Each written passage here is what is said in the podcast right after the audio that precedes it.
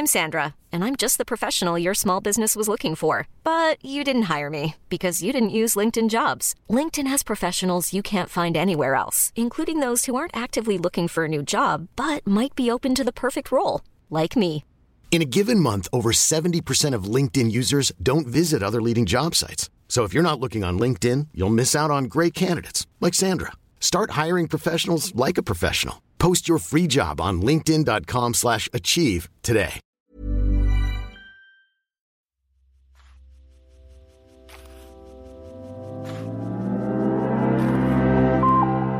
Abhören mit Mieze Katz, der Hörbuch-Podcast von Spooks. Hallo, ihr lieben Abhörerinnen und Abhörer. Einmal mehr. Herzlich willkommen zu einer neuen Folge unserer heißgeliebten Streaming-Show Abhören mit Mieze. Heute hört ihr Ausgabe Nummer 9 und wie immer habe ich tollste Unterstützung an meiner Seite. Mein Herzblatt, Ralf. Hey, Ho. hu. Man wird noch sehen, worauf das hinausläuft, diese Begrüßung. Ich finde es toll, dass du so oft in Rätseln sprichst, ihr Lieben. Davon werden wir heute noch mehr hören. Wir blicken auch heute auf das aktuelle Audiogeschehen bei Spooks. Ins Licht rücken wir Mädelsabend von Anne Gersthüsen, gesprochen von Eva Mattes. Zudem Die Hungrigen und die Satten von Timur Wermisch, gesprochen von Christoph Maria Herbst. Ralf nimmt uns wieder Backstage mit, heute zum Thema Kürzungen und beginnen wollen wir mit Lazarus von Lars Kepler. Freunde, haltet euch fest. Ralf, du warst gerade in Stockholm. Du warst gerade da, um mit Lars Kepler ein Interview zu führen. Wie ist er denn so? Ja, erstmal ist er zwei. Was? Ja, der Autor sind, ist ein Ehepaar. Und Nicht dein Ernst. Doch. Der Schwede hat damit überhaupt kein Problem, dass einer zwei und zwei eins sind. Also Lars Kepler ist sozusagen eine Montage, eine Hommage an Stig Larsson, Krimi-Autor, Stockholm, Schweden, und dem deutsch-baltischen Astronomen Johannes Kepler. Also das heißt, die haben sich ausgedacht, wie können wir denn heißen? Die haben beschlossen, wir machen jetzt Sachen zusammen und haben sich dann Lars Kepler genannt. Ah ja, Das Und- ist jetzt schon ein paar Jährchen her. paar Jährchen her. Und die, wie viele Jährchen? Seit wann schreiben die zusammen? Also die haben schon vorher zusammengeschrieben, haben sie mir erzählt, äh, Kinderbücher, Theaterstücke Ui. und irgendwie hat das nicht funktioniert. Mit dem Krimi-Genre, was so eine gewisse Vorlaufzeit hatte vor der Veröffentlichung. Also es wurde bei den Gesprächen war immer so zwischen 12, 15 Jahren, so quasi auf Flughöhe sind die jetzt so seit einem guten Jahrzehnt. Okay, um wen dreht sich's denn in Lazarus? Wer ist denn da unser Hauptkommissar? Also es gibt einen finnischen Kommissar, dessen Name ich immer falsch ausspreche. Vielleicht kannst du das besser. Ich traue mich nicht. Also es ist ein Finne in Schweden. Das ist auch dadurch begründet, wenn man zum Beispiel in Helsinki durch die Straßen läuft, haben die Finnen immer schwedische Straßennamen. Also das heißt, diese Länder waren früher nicht so genau abgegrenzt und darum ist der Hauptfigur ein Finne in Schweden. Wie heißt der? Ich kraus mich nicht. Warte mal, dann reich mir mal kurz bitte den Zettel rüber, Ja, auf dem das das, wirklich, steht. äh, ah ja, okay, danke dir. Warte mal. okay, Doppel O, Doppel N. Jona Linnas? Ja, Linas, also die haben es auch immer anders ausgesprochen. Also du kannst es ja mit deinen Worten sagen. Okay. ne, so. Also der Hauptkommissar heißt hier Jona Linnas. Und Genau. einmal mehr dreht sich's um ihn. Und wie ist der Fall gestrickt? Sag Also uns was der dazu. Fall ist gestrickt. Also man muss dazu sagen, diese Reihe. Mhm. Krimis werden ja oft in Serie geschrieben. Wir sind jetzt in der siebten und es gibt aber schon Aussichten auf die neunte. Das heißt, dieser finnische Kommissar hatte den Fall in den vorhergehenden Ausgaben und auch Hörbüchern schon gelöst und jetzt taucht der Böse plötzlich wieder auf. Also das heißt, Oh. im Endeffekt kommt das Böse buchstäblich wieder aus dem Grab zurück. Und da so beginnt das siebte Buch. Äh, in einem Hochhaus stinkt's. Äh, man vermutet irgendwie eine Abflussleitung. Es ist aber Tote in der Wohnung. Und dann rollt das aus Oha. oder auf. Okay. Also eigentlich ist es ein traditioneller Grusel, subtil Krimispot äh, mit vielerlei Unabwägbarkeiten. Äh, Im Zuge der Veröffentlichung international wurde auch schon vom Das Schweigen der Lämmer gesprochen und so weiter. Also so massiver Grusel. Okay, schließen Crime Thriller. noch zwei Fragen an. Sind die beiden so, sind die gruselig oder? Äh, nein, die überhaupt nicht. Die sind hochlebendig. Bevor ich nach Stockholm gefahren bin, dachte ich mir, auch weil die Pressefotos so ein bisschen sehr overstyled sind. Da hätte sich eine Marketingabteilung eine in der schwedischen Tradition stehendes Autorenpaar ausgedacht. Also man nimmt zwei Schauspieler, die spielen Autor. Es ist aber der Gegenteil der Fall. Die sind in echt sehr lebendig. Beide haben ein Vorleben. Sie kommt vom Theater, hat promoviert über portugiesische Literatur, weil sie eben portugiesisch-schwedisch ist. Er hat schon ein sehr erfolgreiches Buch über Ingmar Bergmann geschrieben und so weiter. Also das heißt, die waren in Skandinavien schon so bekannt. Mhm. Wo sie sich ausgedacht haben, wir machen was zusammen. Wir sind Krimi-Autoren, haben sich den Lars Kepler-Namen ausgedacht und den über die Medien gespielt und die haben dann erzählt, für ein halbes Jahr haben sie das im Dunkeln gelassen und das war dann in Schweden Boulevardthema. Hui, Wer also ist das? Kleine Marketingprofis, die Genau. auch Lust haben, damit zu spielen, für die das gar nicht peinlich ist. Ja, die haben das eher so ein bisschen so fast schon wie die toten Hosen erzählt. Also eben nicht so aalglatt, sondern äh, viele Sachen, die sich jetzt anhören wie ausgedacht, waren auch so Schnapsideen. Apropos Hörbuch, wer liest denn den fantastischen Lazarus? Ja, da hat man sich einen Fachmann, Fachsprecher geholt. Wolfram Koch liest das, der schon bei einem berühmten dänischen Kollegen zum Zuge gekommen ist. Also der ist im Krimi-Fach unter anderem gut zu Hause. Bei wem hat er gelesen oder wessen Jetzt Serie kommt liest er? wieder das falsch. Jussi Adler Olsen? Ja. Ja, dänisch allerdings. Also, also ein skandinavischer Kollege. Krimis werden ja meistens in Serie geschrieben heutzutage. Ne? Denkst du denn, das ist ein Problem, dass der Wolfram Koch bei der Serie schon sehr präsent war, wenn er jetzt den Lazarus also liest? für mich sowieso nicht, quasi? äh, weil ich mich jetzt nicht zu den Die Hard Skandinavien-Kennern äh, zählen würde. Und ich würde mal frech behaupten, der Krimi-Fan äh, sieht das jetzt nicht so eng, so der gehört jetzt zu dem, sondern wenn es gut ist, ist gut. Und so ist es ja auch. Es ist äh, sozusagen dieser kalte Stoff wird entsprechend interpretiert und auch so rübergebracht. Also diese eben angesprochene minimalistische Sprache wird von ihm nicht verkünstelt, sondern der gibt dem so einen kraftwerkartigen Ton. Also ist dieser Schweden-Krimi für Krimi-Fans absolut zu empfehlen. Ich kann ja nicht für alle sprechen, aber für die meisten und obwohl das eben schon eine in Skandinavien, in den USA und anderen Ländern eingeführte Serie oder eine eingeführte, äh, ein eingeführtes Werk ist, äh, ist das in Deutschland fast noch eine Neuentdeckung. Hallo, das, das äh, Neuentdeckung lieben wir doch. Ja, so eine Halbneuentdeckung. Also sagen wir mal, man hat ABBA mit der siebten Platte entdeckt.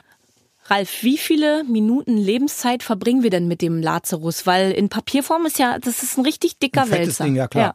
Ich weiß jetzt nicht bis auf die letzte Sekunde, aber es heißt rund 600 Minuten, also 10 Stunden ist die Audioversion. Holla. Und die ist runtergekürzt von, also wir haben das mal testen lassen in einem Labor. Äh, Und wenn man das ganze Buch sauber vorliest, sind es 15 Stunden. Holla die Waldfee. Also ich freue mich darauf, nachher im Backstage mit Ralf mehr über Kürzungen zu erfahren. Nach welchen Kriterien wird gekürzt, wer kürzt. Dann nimmst du uns nachher nochmal mit auf die Reise, oder? Hm, Ja, genau. Für Mit der Schere und dem Dampfhammer und dem Laserschwert. Für den Moment sage ich erstmal Danke für diesen Ausflug nach Stockholm. Danke, dass du uns auch hier eigentlich mit hinter die Kulissen genommen hast. Und du würdest unseren Krimi-Fans den Lazarus von Lars Kepler, gelesen von Wolfram Koch, erschienen bei Lübbe Audio, jedem Krimi-Fan empfehlen. Wir kommen nun zu etwas komplett anderem. Wir beschäftigen uns jetzt mit dem Mädelsabend von Anne Gesthüsen, gelesen von Eva Mattes, erschienen bei Argon. Hier haben wir es mit einer Geschichte zu tun, die sich über fünf Generationen spannt.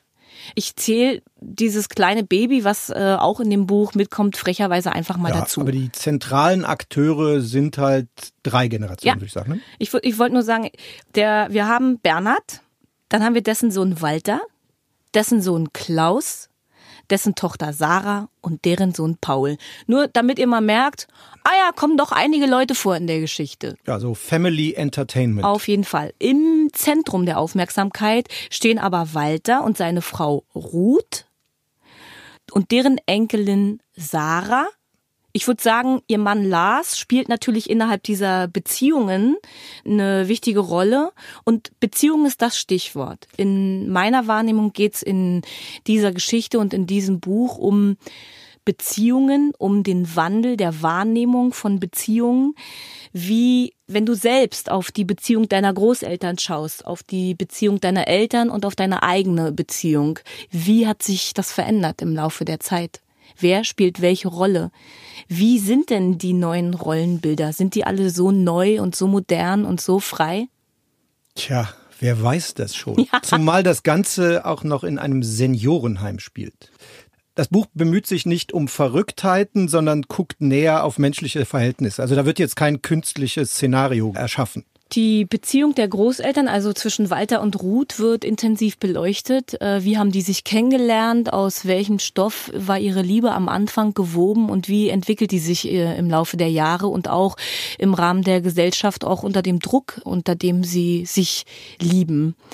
Und der Sohn von Walter und Ruth, der Klaus, ich finde an dieser Figur super interessant, wie Klaus als Kind schon die Beziehung der Eltern kritisiert und sieht, wie, weißt du, mit welchem Role Model wächst der eigentlich auf und was führt er dann für eine Beziehung und welche Werte gibt er an seine Tochter Sarah weiter. Man wird sehen, im Laufe der Geschichte stößt aus Sarah eine ganz moderne, aufgeschlossene Frau, würde man auf dem ersten Blick sagen, auch an Grenzen in ihrem Privatleben und in ihrer ach so modernen und aufgeschlossenen Beziehung, auch mit den vorhandenen Rollenbildern, die es eben immer noch gibt. Ich finde dieser ähm, Vergleich von ähm, Beziehungen im Laufe der Zeit total spannend und ich weiß nicht, mich hat äh, natürlich inspiriert, an die Beziehung meiner Großeltern zu denken, mich zu fragen, was hält sie zusammen? Oft sieht man ältere Paare und denkt, boah, die streiten sich nur noch und die sind wahnsinnig unfreundlich zueinander. Warum, aus welcher Loyalität heraus sind die eigentlich noch zusammen? Und ich weiß nicht, ich habe das Thema einfach hinterfragt. Ähm, was ist der Stoff, der uns verbindet? Eine unglaubliche Zauberin ist in dem Fall Eva Mattes.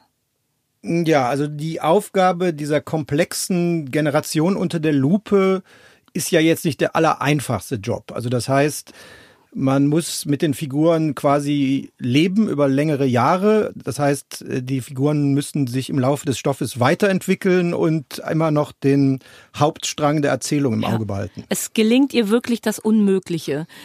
Über diese vielen Generationen spannt sie mit ihrer Stimme mühelos den Bogen und hält alles damit zusammen. Und egal ob Mann, ob Frau, ob alt, ob jung, ich finde, dass es ihr ohne jede Künstelei gelingt, die jeweilige Person lebendig zu machen und vor deinem inneren Auge erscheinen zu lassen, ohne dass du jemals stolperst und zweifelst. Also dieses Hörbuch zu hören, ist wirklich ein reiner Genuss, ist wirklich wie eine wie eine, eine Reise, die man gemeinsam unternimmt.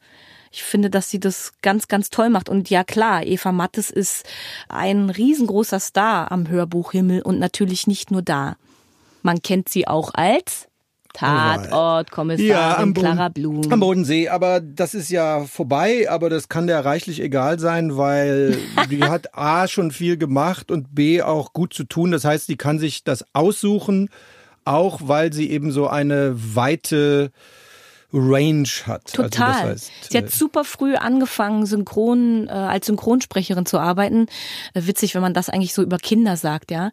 Äh, sie hat nämlich die Synchronkinder. Ja, ich weiß genau. Sie hat die Hauptfigur bei Lassie gesprochen. Ich weiß nicht, ob du es wusstest. Natürlich Nein. nicht den Hund, sondern Timmy. Mhm. Und sie hat die Pippi Langstrumpf gesprochen. also auch gesungen. Auch gesungen. Das Lied, das wir alle kennen. Hey, ja, nicht mehr alle, aber die aus Doch. der Schwarz-Salz-Zeit. Da da da da da da da da ba, ba.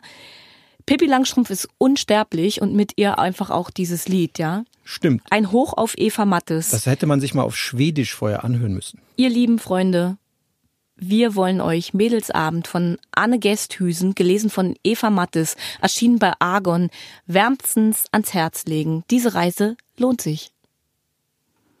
Ihr Lieben, wir kommen wieder zu meiner Lieblingskategorie. Wir gehen Backstage mit Ralf. Diesmal zum Thema Kürzungen. Ich finde, Kürzung sei Dank. Auf jeden Fall. Also insbesondere in der Geschichte des Hörbuchs, weil früher gab's nur CDs, davor gab's Schallplatten. Also das heißt, das Format war limitiert Und wenn so eine CD-Kiste zu groß war, wurde sie teuer. Teuer in der Herstellung, im Endpreis, dann hat sie keiner gekauft. Also am Anfang war Kürzung notwendig, um das Format zu etablieren. Aha. Ja. Oho. Manchmal ist es schnöde, aber So, da so. ist es zum Beispiel so.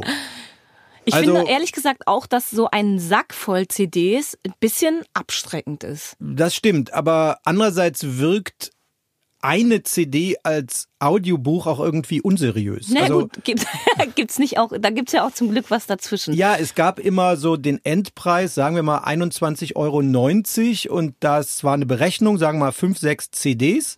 Das wirkte kompetent. Da hatte man was und ein Zwanni. Das finde ich richtig gut. Aber jetzt sind wir in einem anderen ja, Zeitalter. deswegen sag mal, außer dieser ähm, monetären Einschränkung, was sind denn noch so Gründe für Ja, die Kürzungen? andere ist auch eine monetäre, Ah, weil okay. Mhm. je berühmter der Schauspieler oder Schauspielerin, die das liest, desto teuer die Hörbuchproduktion. Mhm.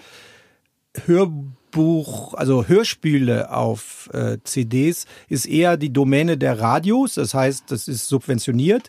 Das heißt, man musste schon gucken, wie kriegt man das hin? Und manchmal konnte man auch sagen, das Buch ist ein bisschen zu lang für die Hörfähigkeit. Also das ist dann eher ein atmosphärisches Ding. Aber das heißt, sag mal, kann es passieren, dass es von einem Werk eine ungekürzte Fassung gibt von jemandem, den man nicht so kennt und gleichzeitig eine gekürzte Fassung von einem ganz berühmten Sprecher? Also sagen wir mal, dank Internet oder mittels Internet ist das jetzt nicht mehr so mega unüblich. Das heißt, die immer noch teurere Version des, der CD, da nimmt man den Luxus oder den bekannteren Sprecher, weil das verkauft Produkt. Und dann, wo es keine Rolle spielt von der Herstellung, da muss nicht gekürzt werden, ist einfacher, geht schneller, hat man enger an der Buchveröffentlichung. Da gibt's dann die ungekürzte Version, aber das lesen dann nicht die Superstars. Würdest du zu irgendwas tendieren? Hast, würdest du sagen, ich nehme immer. Wie alles im Leben ist es eine Fallentscheidung. Also Okay. äh, ich muss sagen, und da greift man natürlich auch in die Kompetenz des Autors. Es gibt ja Bücher, die sind einfach einen Tacken zu lang geraten oder zu viel Meander.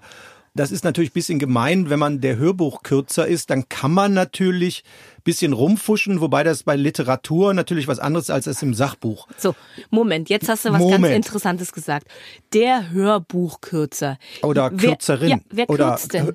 Ja, also er, sie, es. Ja, wer kürzt und wer ist dazu autorisiert, ein Werk zu kürzen? Also- und du hast es schon Ja. vorweggenommen. Ähm, es ist sicherlich ein Unterschied, ob man ein Sachbuch kürzt oder Literatur. Auf jeden. Nimm uns doch mal mit. Äh, ja, also wo fangen wir an? Beim Sachbuch. Sachbuch ist stärker strukturiert. Sagen wir, es geht um Käse, da lässt man einfach das Kapitel von Holländerkäse weg oder so. Oder sagt, Holländerkäse ist zu lang. Also sagen wir mal so, holzschnittartig.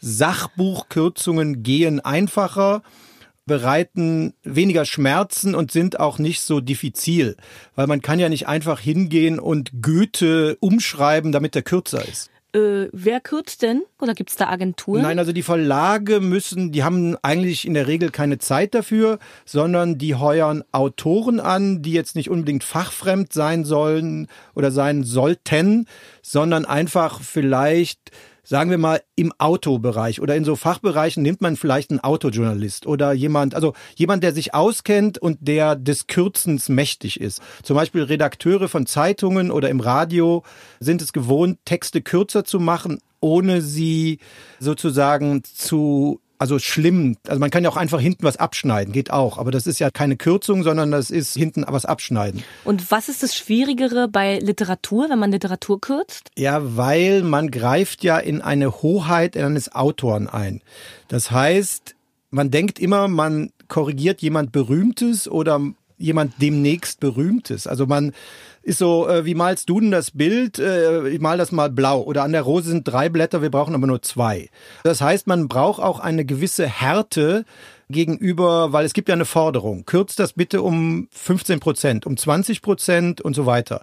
Das heißt, manchmal muss man gucken, ist es besser, ein Kapitel rauszunehmen oder gucken, wo sind so viele Adjektive. Ja, wir hatten es ja vorhin beim Lazarus, nämlich die gekürzte Version mit Wolfram Koch waren zehn Stunden und die ungekürzte Version, die parallel existiert, die hat 15 Genau, Stunden das ist viel und Holz 15 und- Minuten. Das ist ja unglaublich. Ja, und da greift man ja auch in den Plot rein. Also man muss gucken, Also ich kann mir das so, ich weiß noch nicht, ich habe das noch nie gesehen oder gemacht, aber es kann sein, dass man ganze Figuren oder Handlungsstränge rausnimmt, ohne die eigentliche Handlung sozusagen zu verfälschen. Also das ist dann ein komplexes Ding. Man muss dann den Stoff gut kennen, weil wenn man vorne was rausnimmt, darf diese Figur ja nicht hinten wieder im Buch vorkommen. Das ist eben auch der Unterschied zum Sachbuch, was ja eher kapitelmäßig funktioniert und nicht der Gangster aus dem ersten Kapitel verschwindet. Also man muss komplexer denken in der Literatur, bei der Kürzung. Bei unserem nächsten Hörbuch, da handelt es sich ja auch um die gekürzte Fassung, die wir hören, richtig? Ja, auf jeden Fall. Na gut, dann trauen wir uns mal. Marsch voran. Was kürzen wir jetzt? Nein. Nein, wir, wir kürzen gar nichts. Aber wir marschieren schön Richtung nächstes Hörbuch, würde ich sagen, oder? Äh, ja, marschieren. Okay, das passt nämlich. Wir beschäftigen uns jetzt mit Die Hungrigen und die Satten von Timo Wermisch, gelesen von Christoph Maria Herbst, erschienen bei Lübbe Audio. Erzähl mal was. Wie kam die Story bei dir an? Vielleicht nehmen wir unsere Abhörerinnen und Hörer kurz mal mit. Worum geht's eigentlich? Timur Wermisch verbindet eine Mediensatire mit einem sehr aktuellen politischen Stoff. Also einerseits die Auswirkungen von Scripted Reality, die dann Realität wird in Verbindung mit Migrationsentwicklungen und lässt es dann so langsam ins Absurde driften. Also das heißt, nach oder im Folge einer scripted, also einer halb wahren, halb fiktionalen Story in Afrika beschließt ein Protagonist, der sich in eine deutsche Fernsehredakteurin oder eine Moderatorin verliebt hat, die ihn dann sozusagen abtropfen lassen will, nachdem es alles im Kasten ist und es gibt einen Marsch auf Europa. Also man hat das, was in Mexiko, zwischen Mexiko und USA in klein in Realität gibt, gibt es da als Fiktion. Das heißt, 150 bis 200.000 Menschen von Afrika, also von der Sahelzone, bewegen sich im großen Marsch in Richtung Europa. Ja, und dann schießt es ins Kraut, massivst. Genau, es ist ein Blick in eine Zukunft, die gar nicht allzu fern ist. Es ist ein Gedankenexperiment. Ganz am Anfang werden diese beiden Welten, die da aufeinandertreffen, erzählt, dargestellt. Wir lernen Lionel kennen, der vom Team so getauft wird, den Flüchtling. Wir lernen ihn kennen in seinem Flüchtlingsheim oder im Lager. Diese Welt wird erzählt und parallel lernen wir Nadesh Hakenbusch kennen. Genau. Eine Star-Moderatorin aus der Glitzer-Fernsehwelt, die auch mal was Ernsthaftes machen möchte. Genau. Es sind oft Klischeefiguren, die aber trotzdem sehr lebendig sind. Obwohl ernstes Thema ist es natürlich auch lustig, gerade in der etwas holzschnittartigen Überzeichnung. Ich finde, das sehr hilft bei dem Thema, bei diesem Gedankenexperiment, ja, sich diesem Hörbuch komplett zu widmen. Ich bin super dankbar, dass Christoph Maria Herbst es liest, weil wenn man erstmal nur sich mit den Kritiken und dem Klappentext beschäftigt, dann kann es auch einem passieren, dass man denkt, schon wieder dieses Thema. Es ist auf jeden Fall für alle Menschen geeignet, die noch nicht satt sind zum Thema Flüchtlinge, Migration, Gesellschaft und für alle Menschen, die sich mit der Frage beschäftigen, in was für einem Land, in was für einer Welt, in was für einer Gesellschaft leben wir und in was für einem Land, in was für einer Gesellschaft wollen wir leben, oder? Ja, und andererseits in der fast zur kleinen Literaturform gewordenen Technik des Was wäre wenn. Also im mhm. angloamerikanischen Sprachraum gibt es ja so äh, viele Quadratmeter, was wäre, wenn die Nazis den Krieg gewonnen hätten. Und dann spielt im Jahre 2003 ein Agententhriller in Berlin, aber eben bei einem gewonnenen Krieg der Deutschen. Und nach Er ist wieder da gibt es eben auch ein Was wäre wenn Stoff, aber jetzt noch aktueller. Also man könnte jetzt sagen, das Erstlingswerk, diese Hitler-Klamotte ist eine Hitler-Klamotte und jetzt ist er viel enger an politischen Entwicklungen dran, weil eine Figur ist auch ein Innenminister aus Bayern, ein Staatssekretär, also das politische Tableau wird auch aufgefächert. Genau, wir haben die Flüchtlingsthematik, dann haben wir die schöne, schillernde Scheinwelt des TVs, in der der Flüchtling, der durchs Lager führen soll, gecastet wird, ob er gut genug aussieht und flüchtlingsmäßig cool oder wie auch immer leidend und positiv gleichzeitig genug rüberkommt. Wie macht er denn das, der Christoph Maria Herbst? Wie kam das bei dir an? Also ich denke, der hat sich gedacht, halt den Ball flach. Also äh, wird nicht mit dem Stoff immer wahnsinniger. Also der muss schon verschiedene Rollen und auch verschiedene Sprachtypen. Es gibt ja sogar einen Sprachfehler. Also der muss ganz viel mit überlegen, dass er eben nicht noch die Hauptstory überdrehen kann. Ja, der Sprachfehler, der hat mich ja am Anfang völlig fertig gemacht. Ich wollte mir jeden Track notieren und habe gedacht, weil wir hatten es ja neulich, ne, mit Versprechern und dass es dann jemand durchhören muss und rausschneiden muss und so. Ich habe gedacht, nein, in diesem großartigen berühmten ja, Hörbuch. Da ist ein Sprach, da, da haben die jetzt was, da haben die einen Fehler gemacht. Ja gut, nach dem dritten Versprecher habe ich es dann auch äh, verstanden, dass es zur Figur ge gehört. Ich glaube, ich habe fast alles von Christoph Maria Herbst gehört. Ja, der hat ja einiges gemacht und auch sehr variabel. Da war ich anscheinend sehr, sehr beschäftigt, oder? Ja.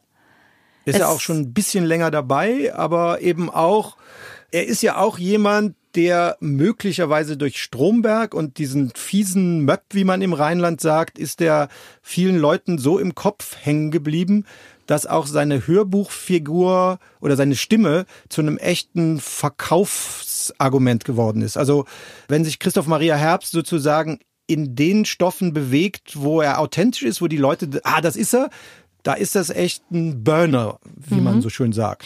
Die beiden haben ja schon in Timur Wermisch ersten Werk zusammengearbeitet. Genau, wir haben es vorhin schon erwähnt. Timur Wermisch ist bekannt geworden mit Er ist wieder da, seinem ersten Gedankenexperiment. Ich habe ein paar Zahlen zu diesem Erfolg. Das Ding ist durch die Decke gegangen, ja. Über 1,4 Millionen Mal verkauft, in 41 Sprachen übersetzt. Es wurde verfilmt und von 2,4 Millionen Menschen im Kino angeschaut. Was stellst du dir vor? Was für ein Druck lastet auf diesen Menschen nach diesem Superhit? Wieder was zu schreiben und sich einem Thema zu widmen und ja, ein heißes du bist Eisen Musikerin, du weißt doch, was passiert, wenn du mal Thriller oder äh, weiß ich nicht, äh, Nevermind geschrieben hast. Also ich glaube, es gibt schlimmere Sorgen. Es gibt eben zwei unterschiedliche Arten und Weisen, damit umzugehen. Und äh, du hast es vorhin gesagt, gerade das Ende von Die Hungrigen und die Satten lädt alle Kritiker dazu ein, mal richtig draufzuhauen. Ich finde, es ist nicht seine Aufgabe, dieses Gedankenexperiment für uns zu Ende Ende zu denken, sondern das kann und muss auch jeder für sich machen. Wo geht's hin? Wo geht diese Reise hin? Und ich finde es eher gut, dass das eben nicht minutiös zu Ende denkt und uns zu Ende erzählt und uns vorkaut. Ich würde jedem, der Lust hat, mitzudenken und in diesen bittersüßen Zwischentönen von Christoph Maria Herbst mitzulachen, obwohl einem das Lachen oftmals im Halse stecken bleiben will. Die Hungrigen und die Satten von Timur Wermisch, gelesen von Christoph Maria Herbst, erschienen bei Lübbe Audio, empfehlen. Hört selbst rein und bildet euch eure Meinung. Ihr Lieben, das war Abhören, Folge Nummer 9. Wir haben uns heute gehört durch Mädelsabend von Anne Geesthüsen, gelesen von Eva Mattes, Lazarus von Lars Kepler, gelesen von Wolfram Koch. Außerdem hat uns Ralf Backstage mitgenommen zum Thema Kürzungen. Zum Schluss die Kirsche auf der Sahnetorte war Die Hungrigen und die Satten von Timur Wermisch, gelesen von Christoph Maria Herbst. Ich fand's klasse. Ralf, wie fandst du's? Ja, toll wie immer. Wir haben uns lieb und euch erst recht und freuen uns auf die nächste Folge. Bis dann. Tschüss. Tschö mit Ö. Das war Abhören mit Mieze Katz. Der Hörbuch-Podcast von Spooks.